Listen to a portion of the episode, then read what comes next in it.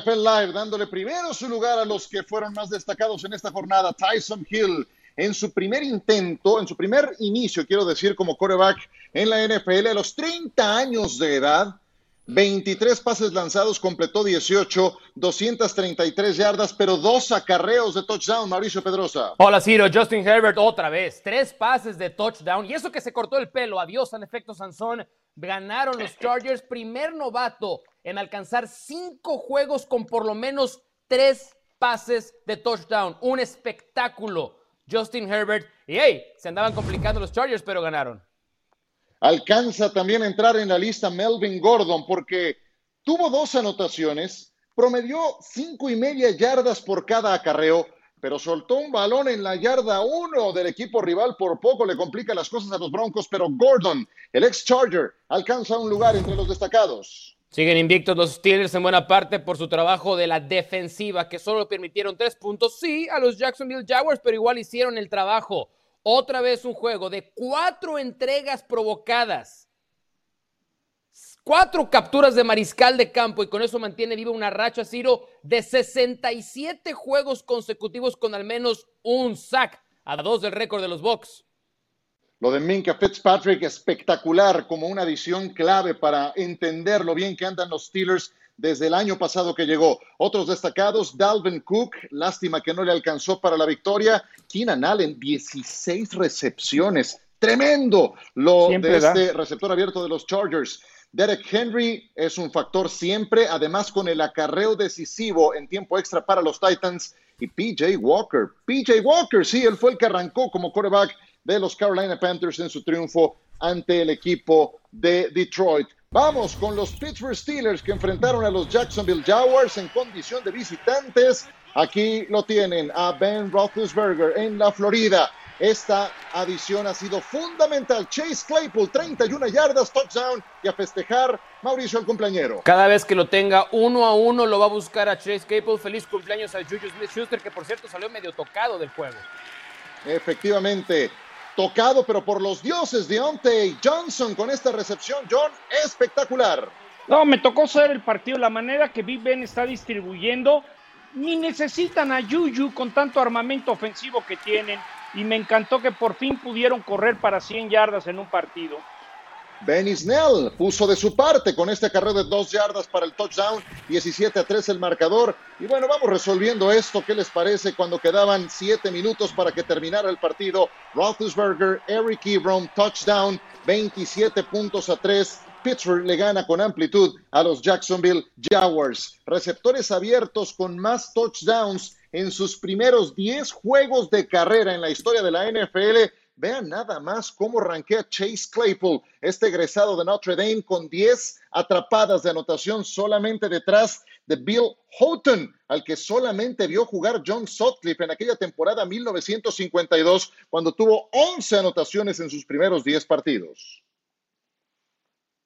Nothing's perfect about us except our record, and, and we talked openly about that last night. Um, you know, we just want to wear it the proper way. We want to step into the stadiums and be prepared to fight and compete every week and, and understand that we're going to get people's best shot. And so I like the general attitude of the group today. And I said this week, we're not we're not chasing perfection in terms of 16 and 0. We're chasing the Lombardi's, and um, so that that's the most important thing for us is, is we just have to focus on this week and um, playing our best one week at a time. Nothing's perfect about us except our record. And. Muy bien, pues ya escuchamos ahí a los protagonistas. Qué gusto saludarles de nueva cuenta en NFL Live. Ya escucharon a Mauricio Pedrosa, a John Sutcliffe. En un instante también escucharán y verán a nuestro querido Pepe Sandoval, a Pepe, Pepe Mondragón. Le mando un abrazo a Pepe Sandoval, un buen amigo mío, jugaba de la cerrada en los Gamos del CUM. Bueno, en fin, eh, aquí estamos. Los Steelers la edad, tú me lo dirás, tú me lo dirás, John. Eh, es que estaba viendo el calendario que le resta a los Steelers y en eso radica la siguiente pregunta que les voy a hacer. Si uno ve lo que le queda a Pittsburgh, Mauricio, John, Pepe, Baltimore, Buffalo, Indianapolis, Cleveland, cuatro equipos con marca ganadora. ¿Dónde pueden perder la condición invicta, John? A ver, en, bote pronto había pensado que el jueves en la casa del Cacho recibiendo a los Ravens, pero con los lesionados de COVID no lo veo. Yo veo dos opciones. en Búfalo. No olvidemos que los Bills quieren amarrar la este de la americana. Ahí veo una posibilidad y el cierre de la temporada contra Cleveland, para Cleveland quitarle el invicto a Pittsburgh si era muy importante. También hay que ver cómo llega Pittsburgh a ese partido, si necesita jugar titulares o no, si ya tienen amarrado el sembrado número uno, qué quisiera hacer Tomlin. Lo veo en la visita a Búfalo y la visita a la Perrera. Muy bien, bueno, ahí está el calendario para mayor referencia visual, eh, Mauricio. Sí, no, y no se preocupen en casa, cuando trabajamos desde casa, nuestras mascotas a veces pueden ladrar. Esta no fue ninguna mascota, así, así de aguda tiene su ladrido John Sutcliffe. Em, yo también hubiera dicho, Ciro, los Ravens, pero sabemos que eso está condicionado. No sé si mi respuesta va a ayudar, pero yo diría que cualquiera de esos cuatro equipos le puede ganar a Pittsburgh. Y yo sé que suena raro que lo diga yo, eh, eres quien tu récord dice que eres, pero si hoy juegan Pittsburgh contra Bills, creo que pueden ganar los Bills. Pittsburgh contra Buffalo, eh, perdón, contra Colts, pueden ganar los Colts. Contra los Browns, pueden ganar los Browns. Es parejo realmente cada vez que Pittsburgh tiene un enfrentamiento y hay detalles especiales en cada juego que los hace que lo ganen. Y de inmediatamente te diría que si tuviera que quedarme con uno son los Bills, primero porque el juego es en Buffalo y porque las cosas que hacen bien los Bills son las cosas que le hacen daño a los Steelers, particularmente en defensa. Cuando a Ben Roethlisberger lo presionan, es cuando comete errores y se equivoca, que no lo ha hecho mucho esta temporada y es algo que puede hacer muy bien el equipo de Buffalo. ¿Tú qué dices, Pepe? Bueno, primero que me caías muy bien hasta que dijiste eso de Pepe Sandoval, te la voy a guardar, Ciro. Pero bueno, yo digo que la bueno, Indianápolis es un equipo muy completo que apenas está empezando a rascar la superficie de su, de su potencial. Un equipo que tiene un coreback con toda la experiencia del mundo, que ha visto absolutamente todo en la liga, que sabe cómo manejar una defensiva como la de Pittsburgh y que aparte tiene la línea ofensiva para poder protegerlo. Y defensivamente es un equipo que está jugando la mejor defensiva Tampa 2 que yo he visto en mucho tiempo, desde los tiempos de Chicago que tenían a Brian Erlacher, que te puede presionar, que está cometiendo errores de los otros equipos. Me tengo que ir con Indiana y yo no estoy seguro que Baltimore, aunque no tuviera todos esos jugadores en la lista de COVID, le pudiera ganar este equipo de Pittsburgh con lo que vienen haciendo. Es un equipo que se está desmantelando. Fíjense que algo que, a mí me encantaría, yo sé que el hubiera no existe, pero que hubiéramos visto a Pittsburgh contra Kansas, contra Nueva Orleans, contra Seattle, contra Arizona, porque yo estoy de acuerdo con el niño Pedrosa, es decir, sí es marca de 10 y 0, pero creo que Pittsburgh contra los mejores equipos de toda la liga, creo que podrían batallar bastante. ¿eh? El niño Pedrosa. Podría ser tu hijo, John, el querido. quisiera, la prueba. quisiera. que, por cierto, Mau, ¿es cierto que cerraron las peluquerías en Los Ángeles? Es cierto, todos los oh, negocios este, que no son de primera necesidad están cerrados, exactamente. Sí, sí, ya me di cuenta. Bueno, creo que todos, todos hemos tenido que pasar por, por, por esa peluqueada casera ¿eh? en estos tiempos. Ustedes me dirán si no. Pero bueno, a todo esto ¿Se ven? Eh, les digo, les digo a los aficionados de los Steelers que Pittsburgh podría amarrar postemporada esta misma jornada. Sí, si le ganan a los Ravens, si pierde Miami y también pierden los uh, Raiders de, de los, Las Vegas. Así es de que, ¿quién lo iba a decir? Tan temprano y estarían metiéndose a postemporada después de que se perdieron los playoffs en las últimas dos campañas. Muy bien, vamos ahora con lo que ocurrió con los Dallas Cowboys. Las Vegas decía que Minnesota era favorito por siete puntos. ¿Y qué tal lo que ocurrió en este encuentro? Vamos directamente hasta Minneapolis con Andy Dalton, que estaba de vuelta en los controles de los Cowboys y que tuvo el apoyo del juego terrestre. Además, con este pase a CeeDee Lamb, espectacular, Pepe. Qué recepción de este joven receptor, es, impresionante. Vean la recepción, buen pase de Dalton, pero tiene que ver todo con CD Lamb y poco con el pase. Dallas compitió en este partido en el marcador, ganaban 16 a 7, a diferencia de otros partidos en que se iban abajo en el marcador muy pronto. Cousins con Thielen fue acrobática, fue espectacular, Mau, esta recepción. Doble mérito para Adam Thielen, hacer una mano y hacerlo a un pase de Kirk Cousins. Juego terrestre en el cuarto cuarto, 12 minutos todavía por jugarse, ganaba Minnesota por 5, Tony Pollard. Qué buenos bloqueos y se escapaba hasta el touchdown de 42 yardas. Dallas le estaba ganando a los Vikings en Minnesota, pero vendría Kirk Cousins, John, con este pase Justin Jefferson. Otra vez Vikings adelante. Sí, este, este novato que ha sido de la sensación, que nos trae los recuerdos de, de un joven Randy Moss, un equipo en Minnesota que a mí me sorprendió que no, no acabó sacando la victoria, pero unos Cowboys que con Andy Dalton vi, una mejoría y por lo menos, bueno, están em, empatados en victorias en su división, ¿no? Todavía pueden. Sí, de Dalton para Dalton Schultz la anotación y luego fallaba Adam Thielen en ese envío que le ponía Kirk Cousins y los Vikings se quedan con la derrota ante los Dallas Cowboys. Ezekiel Elliott, 103 yardas. Bienvenido a la temporada, Ezekiel Elliott. Nada más llegaste el 23 de noviembre, tu primer juego de más de 100 yardas, 103 para ser exactos. Y ojo, 8 acarreos, 55 yardas en el cuarto periodo, donde Dallas pudo amarrar el triunfo. Um, you know, it was definitely a win we needed. Uh, can't even remember how long it's been since we since our last win, but uh, you know we, we've been struggling, but. Uh, you know, today we put it together. Uh, we played we played four quarters of good football, and uh, we pulled it out. I don't really pay attention to what what, what other people are saying. Um, all I all I worry about is uh is being the player I need to be for this team. And um, I mean, we went out there, we got we got it up. I am just I'm happy happy we uh, finally got the thing going, and uh, we got to build on the success.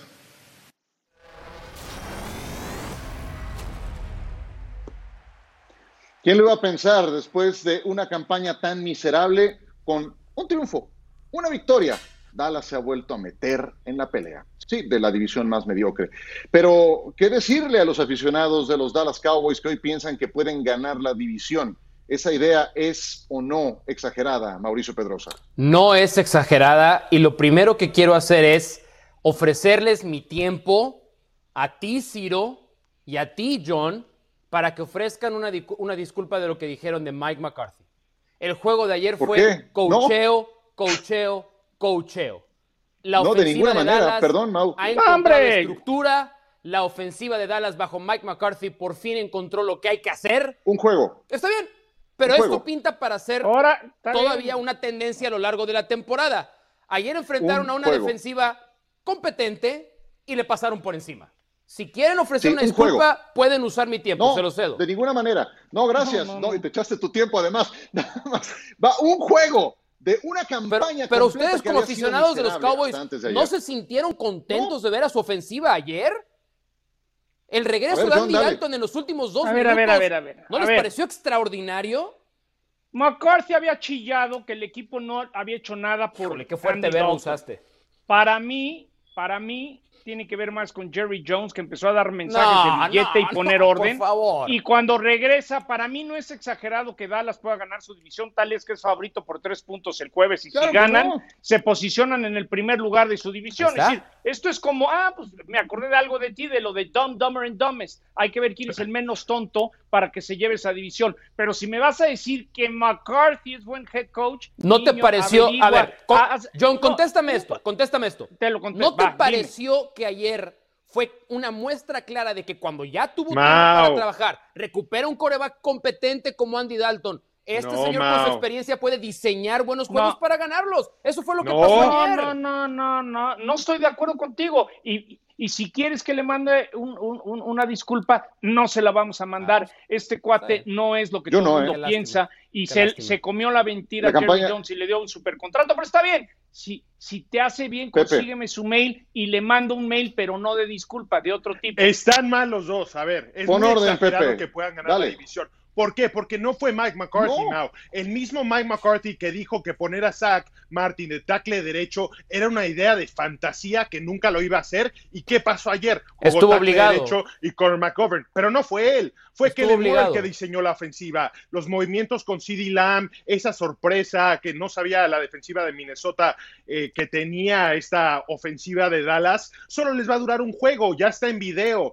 Eh, a ver, Andy Dalton es un coreback pragmático que cumple con las básicas para ser un coreback que puede operar una ofensiva en la NFL, pero no es un coreback que te va a ganar un partido. La defensiva de Dallas mejoró ayer porque tienen un jugador joven que se llama Donovan Wilson que jugó profundo y lo hizo muy bien y le eliminó un poco la amenaza del pase por el centro del campo, pero sigue siendo el mismo equipo. La diferencia es que no han pero si acabas de decir que, son nuevos nombres. Pepe, si acabas de decir que Andy Dalton, y yo estoy de acuerdo contigo, no es un coreback élite sacar el partido como lo sacaron ayer los Cowboys de visitante, entonces creo que hay que darle mérito al staff de cocheo encabezado por Mike McCarthy. ¿Por qué cuesta trabajo pero yo creo que cuando hace algo bien? del momento, Mao. Está haciendo prisionero claro. momento porque esta defensiva de Minnesota es, muy mala. ha sido muy mala toda la temporada y ahora resulta que juegan contra Dallas y son una buena defensiva. No, perdóname, pero no este equipo de Dallas sigue siendo el mismo equipo. Sí pueden competir en la división porque es malísima, pero pensar que la van a ganar es completamente exagerado en este momento. O sea, tú ves mejores a Filadelfia, a Washington y a, a, Gigantes. Yo veo a Gigantes. Hay que ver a Gigantes. Mejor coacheado y un equipo más completo.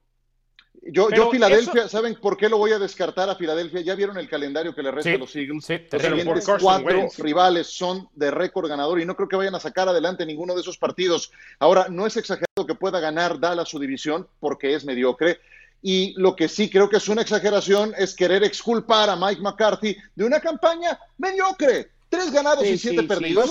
mucho no ha sido su culpa. deja de ser Mucho, no, es que mucho no ha sido su Creo que fueron muy injustos con él. Creo que John además usa calificativos muy ofensivos para dirigirse a un entrenador en jefe que se está adaptando a un nuevo equipo, que no tuvo tiempo para trabajar y que ahora que tuvo tiempo con una semana de descanso para planear, con un coreback de campo medianamente competente, fue y ganó de visitante. No, pues que pida dos semanas para preparar los partidos, que, pida 15 días. que era amigo de su hermano, que ahora ya ni lo pone en el, en el roster activo. Por favor, mi Mau. Está bien, está bien. Cuando tuvo candidato bueno, te, queda claro que no le vamos a pedir Sí, no, no, me queda claro. Y dice, dice no más lo de su propio equipo y quieres que lo queramos aquí, Mau. No va a pasar. Tres ganados, siete perdidos es lo que tiene Dallas. Van contra Washington. El próximo jueves, este partido, ¿cómo se le conoce, John Sutcliffe? El clásico de clásicos de la NFL y es el día que algunos gorditos llenamos la barriga de pavito. Muy bien, pues además eh, los, los, los planetas se juntan con lo que va a pasar en la liguilla. Otro clásico de clásicos, ¿no es cierto? Bueno, qué juegazo. Ahorita te juegazo pido una disculpa, Mau. Tú dime a quién le pido una disculpa. Tú dime, mándame un mail. Qué mal. Estoy, estoy decepcionado. Si no, aquí nos amanecemos. Venga. Pausa. Estoy muy decepcionado. Muy triste. De arte. Consíguete un peluquero, por favor. Vamos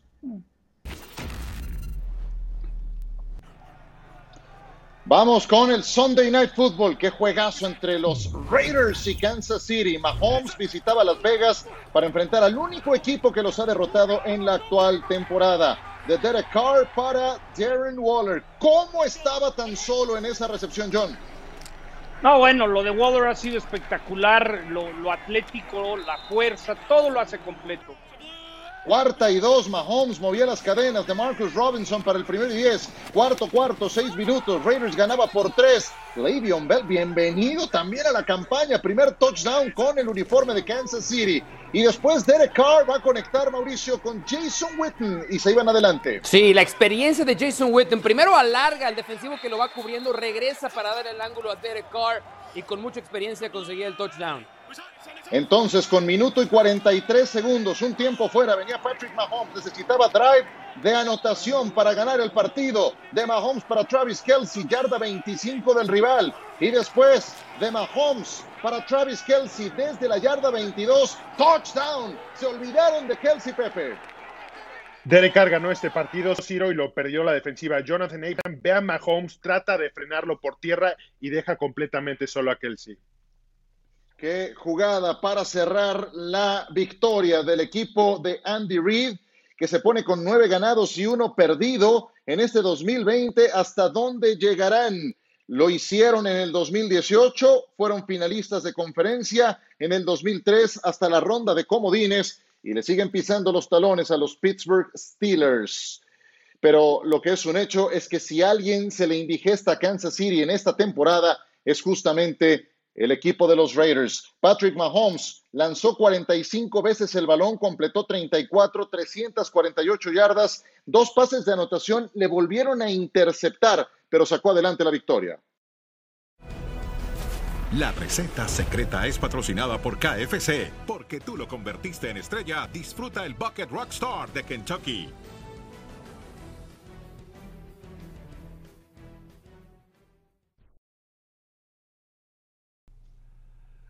Me queda claro, Mauricio Pedrosa, que Kansas City, bajo el mando de Andy Reid, especialmente en la parte ofensiva, tiene múltiples recetas para ganar los partidos. ¿Cuál fue la que empleó el día de ayer?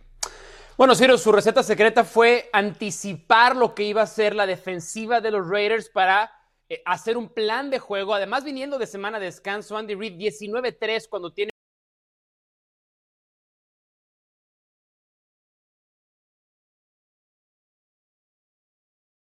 serie ofensiva, así fue a lo largo del juego, tenía que encontrar en rutas más cortas, le sacaron el juego explosivo, el juego largo no fue problema. Clyde Edwards Seller dio un gran juego y en los pocos momentos que usaron a Le'Veon Bell también fue efectivo. Esa paciencia, Ciro, de hacer series ofensivas largas de 10, 12, 15 jugadas fue la receta secreta. Yo, yo no soy alguien que, que usa mucho sombrero, pero en esta ocasión lo voy a usar por una razón solamente y muy sencilla. Además, creo que es el único que mi estilo de moda me lo, me, lo, me lo permite. Entonces, me voy a poner el sombrero, Ciro, y lo que voy a hacer a continuación es quitármelo. Me quito el sombrero con John Gruden y Derek Carr. No creía en ellos. Este equipo es en serio. Y ayer tal vez merecieron haber barrido a los Chiefs en esta temporada. Me quito el sombrero delante de ellos. Sombrero, sombrero tipo los de Cam Newton, pero. Sí, además, además mira, me lo voy a dejar. Mira. me parece muy bien. Ah, oye, algo que mencionaste en la junta de producción y que me parece muy interesante. Patrick Mahomes no conectó pases profundos. Hasta antes de la serie ofensiva decisiva, 0 de 4 Pat Mahomes en pases de más de 20 yardas. ¿Cuál fue el primero que completó de más de 20 yardas? El del touchdown de Travis Kelsey, que fue de 22. Bueno, ya hablaban de los Raiders. John, ¿por qué perdieron los de Chucky? Eh, yo creo que la, diferencia es en un partido muy parejo que cuando necesita la ofensiva de Kansas City meter acelerador, meter velocidad, son muy explosivos y pueden generar muchas yardas en poco tiempo. Los Raiders necesitan Jacobs, eh, ir moviendo las cadenas, Waller, Aguilar, no es tan explosivo. Cuando cuando te das cuenta que queda 1.43, dices, a Mahomes le queda el tiempo suficiente y creo que esa fue la gran diferencia en el partido, que a los Raiders para ser explosivos les tarda más tiempo en ir comiendo yardas. Y Eric Enemy cuando quiere le dice a Reed, estas jugadas son las que quiero coach, y en un abrir y cerrar de ojos vinieron de atrás y sacaron el partido. Esa es la gran diferencia que hubo ayer, el poder ser en poco tiempo muy ofensivo y a los Raiders les tarda más tiempo conseguir los puntos. Pero queda claro que Coach Gruden sabe lo que está haciendo y por lo menos ya le dio credibilidad a una franquicia que no la había tenido en muchos años. El único que le ha ganado a Kansas City, los Raiders, y fue en Arrowhead. Anoche requirieron de llegar hasta el último minuto para sacar adelante el partido. Si los playoffs terminaran hoy, Kansas City enfrentaría a los Raiders en la primera jornada de la ronda de comodines. ¿Qué les parece si vamos con Green Bay? Aaron Rodgers en su visita a Indianápolis para enfrentarse Número a 12 y también a los Indianapolis Colts y esa gran defensiva de los Colts. Philip Rivers va a encontrar a Trey Burton. El marcador estaba 21 a 14. En ese momento los Packers ganaban originalmente por 14 en el segundo cuarto. Rodgers conectaba con Jamal Williams. El touchdown parecía, Pepe, una primera mitad tranquila para Green Bay. Parecía y después dejó de ajustar Matt LaFleur y venía a Indianapolis con Philip Rivers que está repartiendo muy bien el balón como lo dijiste de Big Ben. Aquí lo hacía Jack Doyle, después Rodrigo Blankenship, estato de Georgia, 43 yardas. Colts le daba la voltereta, ganaba 31-28. Mason Crosby volvía a poner el marcador empatado a 31, entonces nos vamos a tiempo extra. Y en la prórroga, Marqués Valdés completo el pase, balón suelto que recuperaba la defensa de Indianápolis y vendría Rodrigo Blankenship, 39 yardas. A dormir, señores, y de regreso a casa con la derrota, Green Bay pierde en Indianápolis ante estos Colts que llevan dos victorias consecutivas muy, pero muy sólidas. Philip Rivers, tres pases de anotación, una intercepción, pero creo que aquí en buena medida, Pepe, la victoria de Indianápolis pasa por lo que hace la defensa y también porque Rodgers fue un espectador más del partido especialmente en la segunda mitad. ¿Tú qué me dices?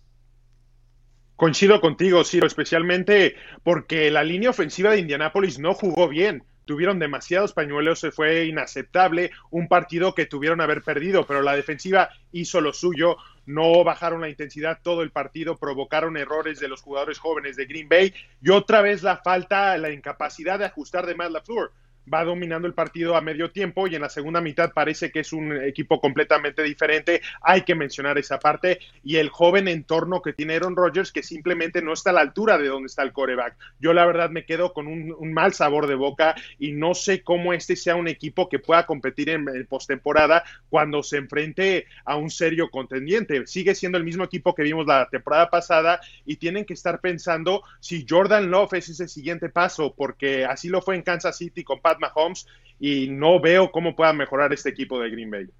Hombre, 20 segundos cada quien. John primero, luego Mau, adelante. Para mí, el, problema de entregas de balón, ya no sé si son, ya no sé si son seis o siete en los últimos dos partidos, pero tenían el partido, de, se confiaron, pero para mí el gran problema que han tenido las últimas dos fechas, los Green Bay Packers son las entregas de balón, han hecho tontería y media, se, se salvaron con Jacksonville y les cobró factura en Indianápolis el día de ayer. Mi querido Mau, discúlpame, te la voy a quedar a deber. Por favor, por favor. Vamos a entrar con el siguiente tema, porque me apresura la producción. Ravens contra Titans, qué juegazo, qué juegazo, sin duda, el que vimos ayer entre estos dos equipos. Otro juego que requirió de prórroga. Y así empezaban, bien calientes los dos. Se fueron ahí a burlar, a poner sobre el logo los titanes de Tennessee. ¿Dónde demonios está el tacleo, Mauricio Pedrosa? Era además AJ Brown con el touchdown. Sí, no, no, no. Yo por un segundo pensé que era Marshawn Lynch jugando como receptor para los Titans. De eso quiero hablarte un poquito más adelante, Ciro. Perfecto. Y este sí es una versión corregida y aumentada de Marshawn Lynch. Derek Henry ya en la prórroga con el touchdown de la victoria para el conjunto de los Titanes de Tennessee. Hombre, sabían que no podían perder este partido y lo sacaron adelante. Los Ravens, ¿qué está pasando con ellos? En este momento, Mauricio, se quedarían fuera de la postemporada. Sí, no parece que sean un equipo de playoff y yo encuentro una razón y a ver si están de acuerdo conmigo. En la NFL, hay una palabra fundamental para mí que es identidad. A cada equipo podemos identificarlo con algo que los hace diferentes a los demás. Y a los Ravens, tal vez esa palabra de identidad tenía que ver con su fuerza. Era un equipo al que es imposible doblar. Podían perder o ganar partidos, pero siempre luchaban. Esa anotación eh, que vimos, o las dos anotaciones que vimos, probablemente sean lo menos Ravens que habíamos visto en muchos años. No quiero decir que son un equipo suave, pero me sorprende que les están comenzando a sacar partidos cuando hay que jugar nariz contra nariz. Se concentraron en ser un equipo un poquito más de filigrana, de jugadas de engaño, de vamos a proponer a Lamar Jackson como el MVP y lo fue. Pero esa no es la identidad de los Ravens. Y eso, Ciro, creo que les está costando entregar algunos partidos que sacas nariz contra nariz. Efectivamente. Y de Lamar Jackson, decepcionante sus comentarios al final del partido. No sé si los escucharon Dijo, es que todos quieren que perdamos. Pues sí. Pues sí, ni modo que queramos que ganen. Pues sí, claro, exacto. Que quieren ganar, sí, pero esa electricidad, claro, esa electricidad, esa chispa. Es la, es la presión que ya está viviendo Lamar. Por supuesto, ya tienen más video para contrarrestarte y no está siendo tan fácil. Bueno, es el próximo rival de los Pittsburgh Steelers este jueves, si todo continúa conforme a lo programado. Muy bien, Vámonos a pausa. Antes les presentamos lo que está ocurriendo con el equipo de los Cuervos de Baltimore. Sí, en eso estamos. Los Baltimore Ravens, con este comunicado, muy tarde anoche nos informaron que varios miembros de nuestra organización dieron positivo por COVID-19 y esas personas se pusieron de inmediato en cuarentena. Hemos comenzado el proceso de rastreo de contactos y durante este tiempo nuestras instalaciones permanecerán cerradas y todas las actividades del equipo se realizarán de manera virtual. Hombre, que te pase esto cuando tienes partido en jueves y de visitante y contra Pittsburgh en mala hora para el equipo de los Baltimore Ravens. En buena hora llegamos al lunes por la noche, el duelo esperado entre los Rams y Tom Brady. ¿Se acuerdan? Jugaron en un Super Bowl. Hoy se vuelven a medir, pero en Tampa. Football it's tough. It's not a game of perfect. You got a lot of talented players, you got a lot of talented coaches, and you got to figure out ways to win. It's just reps. It's just making sure everything keeps clicking. Touch. I love that, man. I love that. He's at the top of the list right now. This is a big game for us. It's as big as they get on Monday Night Football.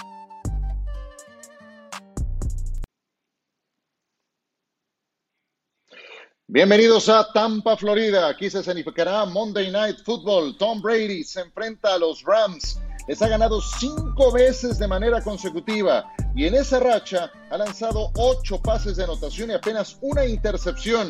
Fue de Corey Littleton en el Super Bowl y esta vez los vuelve a enfrentar. ¿Y cómo van las cosas con este veterano de 43 años de edad? Pues parece que se hace más joven Tom Brady, nada más a juzgar por los números.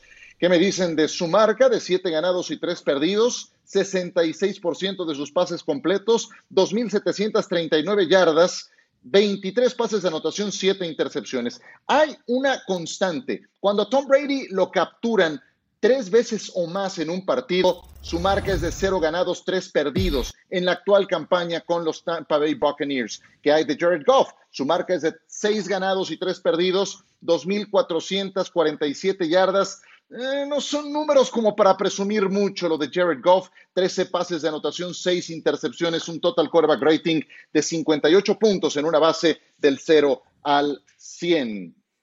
Esos son los dos quarterbacks que se estarán enfrentando el día de hoy. Ya se midieron en el supertazón. Talento a la ofensiva. Esto es lo que veremos el día de hoy. Mucha pólvora regada en ambos lados. Las eh, herramientas que tiene Tom Brady aparecen en pantalla. Yo diría que el más importante es el último de esa lista, Ronald Jones, que está teniendo un temporadón. Por los Rams es la rotación de su juego terrestre y sabemos lo que sus principales receptores, especialmente Cobb y Robert Woods, le pueden aportar.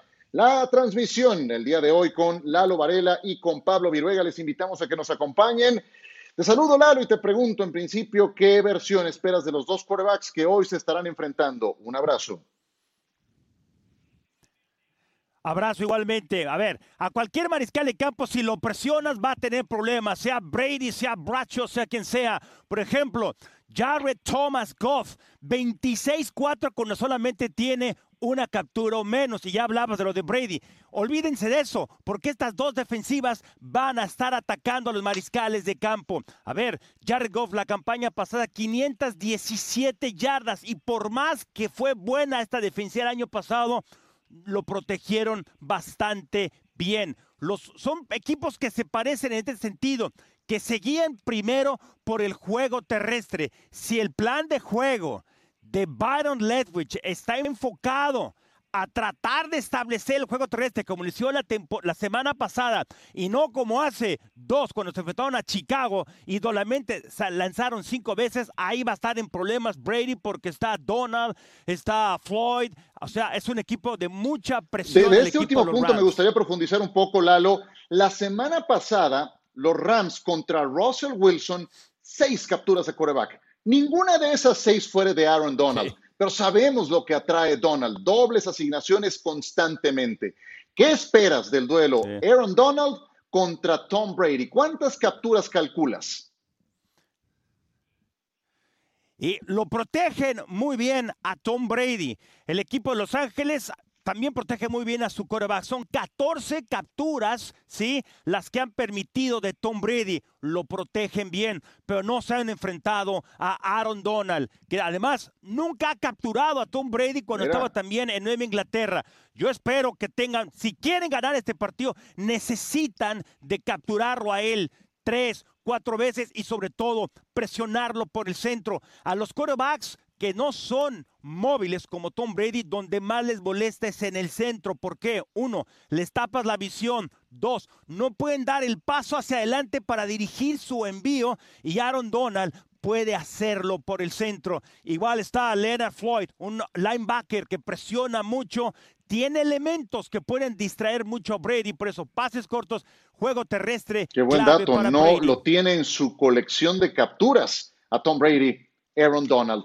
Y te pregunto por último, ¿cuáles son las implicaciones del resultado del juego de esta noche, ya pensando en el playoff picture que hay que mantener en mente en la conferencia nacional? Esto que voy a decir no creo que lo tengan planteado los jugadores ni los entrenadores, o si lo han pensado, no debería de importarles. El equipo que pierda, si clasifica como equipo comodín, ¿a quién se va a enfrentar? Al campeón de la división este. O sea, sería mejor, si tú lo ves por ese lado, sería o Filadelfia o Dallas o los Giants. obviamente no van a estar pensando en eso. Es importante ganar, sobre todo tener partidos. Si tú quieres estar en la postemporada, que con posibilidades de ganar, hay que ganar partidos en noviembre para tener juegos significativos en diciembre y en la fiesta grande estar en ritmo. Tienen que ganar. El partido de hoy es de. Si los Rams ganan hoy, escalan al liderato divisional. Tampa no lo puede alcanzar. Ya sabe que Nueva Orleans ganó el día de ayer con todo y Tyson Hill. Gracias, Lalo. Que tengas una gran transmisión junto con Pablo Viruega. Les mandamos a ambos un abrazo. Nosotros continuamos. Recuerden, el partido y la transmisión empieza en punto de las 7 de la noche, el kickoff 7 y 20 con nuestros compañeros. Vamos pues a continuar con ustedes y lo que ocurrió entre los Carolina Panthers y los Detroit Lions el día de ayer. Teddy Bridgewater estaba practicando, no jugó el partido a fin de cuentas. PJ Walker entró en su lugar, terminaron sacando adelante el partido y Detroit, pues una, una situación penosa que no fue capaz de anotar un solo punto, se van blanqueados. Y los Saints enfrentaban a los Falcons, jugó Tyson Hill como titular, nos sorprendió a todos el coach cuando tomó esa decisión dejando a James Winston en la banca. Y Tyson Hill lo hizo bastante bien, con algunas jugadas pensadas para sus condiciones. A los 30 años de edad, el egresado de Brigham Young arrancó su primer partido y este pase, Mauricio, funcionó con todo y todo para Emmanuel Sanders. Bueno, gracias Emmanuel Sanders por ajustar la trayectoria porque se quedó corto el pase. Pero esto es Sean Payton. Planeó estos tres partidos para defensivas que no saben qué hacer contra Tyson Hill como coreback. Efectivamente, y después este factor que se llama Pepe Alvin Camara que te resuelve muchos problemas. Y que no podemos hablar de los mejores corredores en la liga si no hablamos de Alvin Camara. Qué corte de esta bestia que es Alvin Camara. Sí, y, bestia también Tyson Hill cuando se decide a correr. No lanzó pase de anotación, pero sí corrió dos veces, John, para touchdown. Y fue muy eficiente en general, 9 de 10 en play action 5 de 5 en pases de más de 15 yardas, 11 de 11 bajo centro. Yo creo que ya hay un coreback post Drew Brees. Muy buena, ya hay un coreback post Drew Brees. La defensiva de los Saints creo que es la que se tiene que llevar los aplausos el día de ayer. Qué bueno que lo reconoció el coach Sean Payton. Eh, en la conferencia de prensa dijo, yo sé que me van a preguntar mucho de Tyson Hill, déjenme reconocer a mi defensa. En algún momento, cuando faltaban como seis minutos para que terminara el partido, la ofensiva de Atlanta tenía números ofensivos, yardas negativas en la segunda mitad. Espectacular la defensa del equipo de New Orleans. Vámonos a mensajes. Ya viene el kickoff en este Monday Night Football. Recuerden que lo tenemos por la pantalla de ESPN. Jared Goff, 13 touchdowns, 6 intercepciones hasta el momento. Quiere acabar con las dudas. Juegazo Rams contra Buccaneers esta noche. Continuamos con ustedes. Vamos ahora con los Patriots que visitaban Houston. No hay problema, ¿no, maestro? Contra alumno. Sí, alumno. Romeo Crenel, dos veteranazos frente a frente. Qué primera mitad, la de Deshaun Watson. Pepe aquí conectaba con Randall Cobb y después cuando perdía por tres puntos, hacía esta genialidad. Lo mejor que hace Deshaun Watson, la personal por el centro de la defensiva, es un jugador impredecible que cuando se puede relajar y jugar a su potencial, es de los mejores.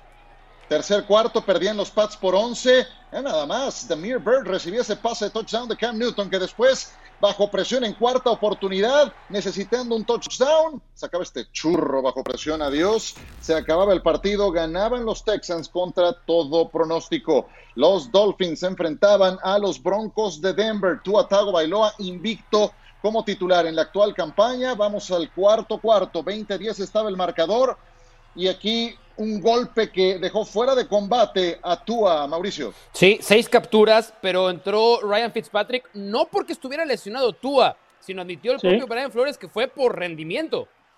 Por rendimiento y vámonos para atrás. Y vea nada más este error que estaba cometiendo Melvin Gordon, yarda uno y fombleaba. Le abrió la puerta entonces al loco de Fitzpatrick que llegaba hasta la yarda 15 y en tercera y ocho sacaba este pase Bienvenido, Fitzpatrick. De nueva cuenta, lanzando el pase interceptado, los Broncos resistían y sacaban la victoria. Tua Tago Bailoa, su comparativo de lo que hizo en los tres primeros inicios contra lo de este domingo en Denver, pues topó con pared apenas 26 puntos de total quarterback rating comparado con 71 de los tres juegos anteriores. Se acaba la ilusión de los Dolphins. John, yo no los voy descartando. ¿Tú?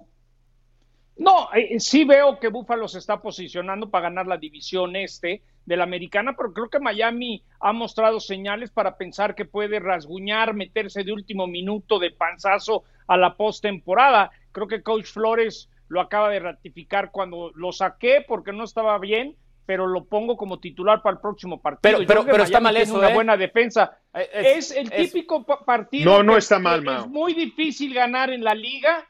Denver no es tan malo, tampoco es un equipazo y no fue la noche de, los delfines, pero a yo ver, sí pero, veo pero, pero no queremos ver si Tua, uh, no, no queremos ver a Tua eh, eh, en el fuego para darnos cuenta si sí o si no, porque si todo va a ser cómodo, pues qué padre, ¿no?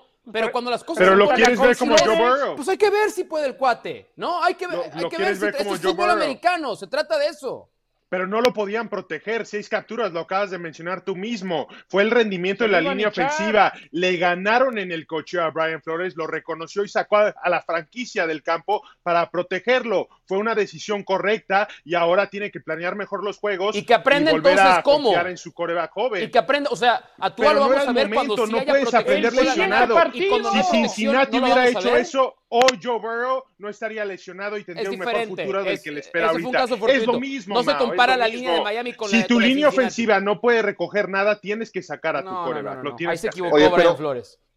Cincinnati estaba ganando ese partido contra Washington y aquí eh, si vas, si cada vez que se pone bravo el tema vas a echar a los Leones a Fitzpatrick, yo también creo que aquí eh, en ese sentido el, juego tampoco estaba perdido. Me hubiera gustado ver a Tua tratando de sacar adelante un partido en una plaza que se pone muy complicada cuando tienes que jugar en la altitud.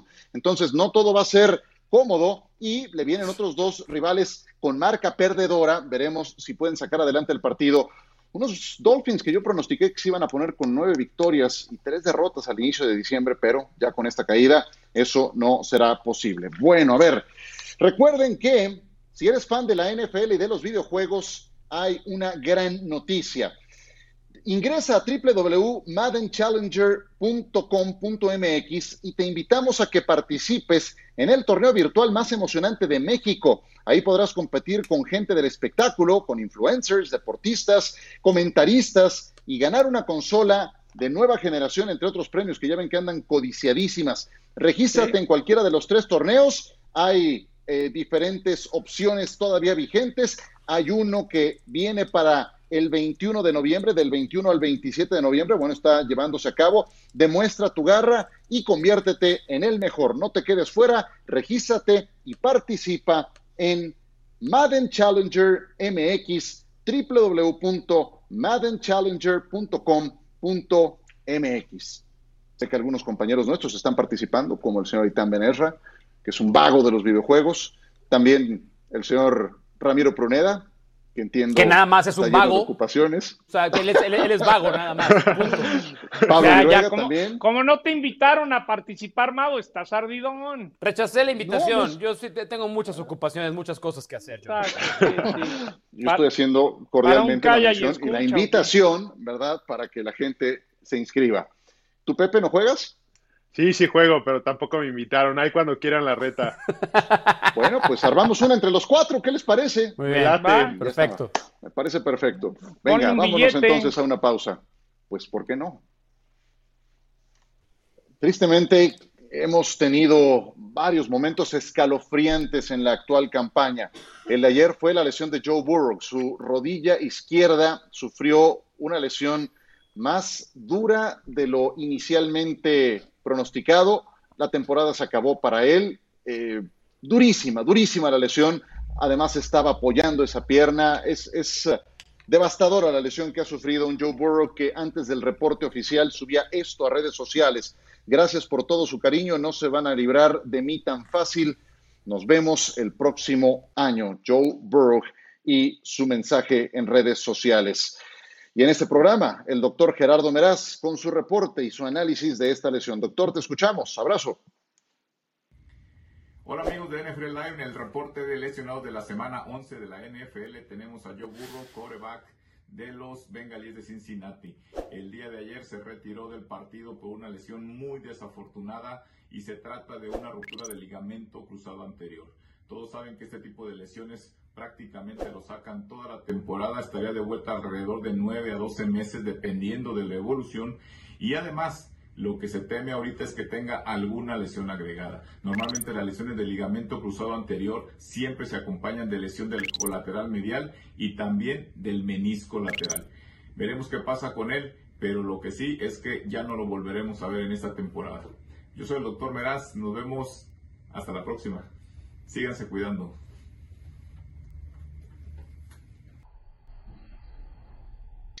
Muchas gracias al querido doctor Gerardo Meraz. Josh Allen se someterá a estudios para saber más sobre su lesión de rodilla. Josh Allen, el linebacker de los Jacksonville Jaguars. Lane Johnson de Filadelfia, enésima lesión en esta campaña, ahora del hombro en el juego contra los Browns. Juju Smith Schuster y de parte de los Texans, Randall Cobb y Kenny Stills, que salieron también con problemas en la pierna ante los New England Patriots. Parte de lo que dejó esta jornada 11 de la NFL. Volvemos para terminar. Así está el panorama de playoffs en la conferencia americana con Pittsburgh como número uno en la siembra, pero ahí en el retrovisor sigue estando Kansas City. ¿Qué no tan raro? ¿Qué no tan raro? ¿Qué equipo ven en los comodines que puede meterse? Los Browns. Los Browns se meterían a playoffs en este momento. Ya desplazaron a los Ravens, que están ahora en la tercera columna. En la conferencia nacional, los Saints siguen adelante. Por eso es tan importante el juego para los Buccaneers. Hoy tienen que ganar para seguir al acecho. Los Rams, si ganan en Monday Night, pasan a la columna del lado izquierdo. Desplazarían a Seattle en esa primera posición. ¿Quién gana entonces? El Monday Night Football, señores, les voy a preguntar al tiempo que ofrecemos esta nueva toma panorámica de Tampa, Florida. John, dime primero, ¿quién gana? A mí me gustan los Rams y sin los puntos, ¿eh? Ahora sí, como dirán, money line directo. Creo que los Rams hoy le van a mandar un mensaje muy claro a toda la conferencia nacional. Me quedo con los Rams. Wow. Mau, eres el único que va con Tampa. Eh, sí, yo creo que gana Tampa. No creo que por muchos puntos. Creo que es incluso juego de bajas. Eh, ya lo dijo Sean McVay. Su equipo a la ofensiva tiene que acelerar para volverse más competitivo.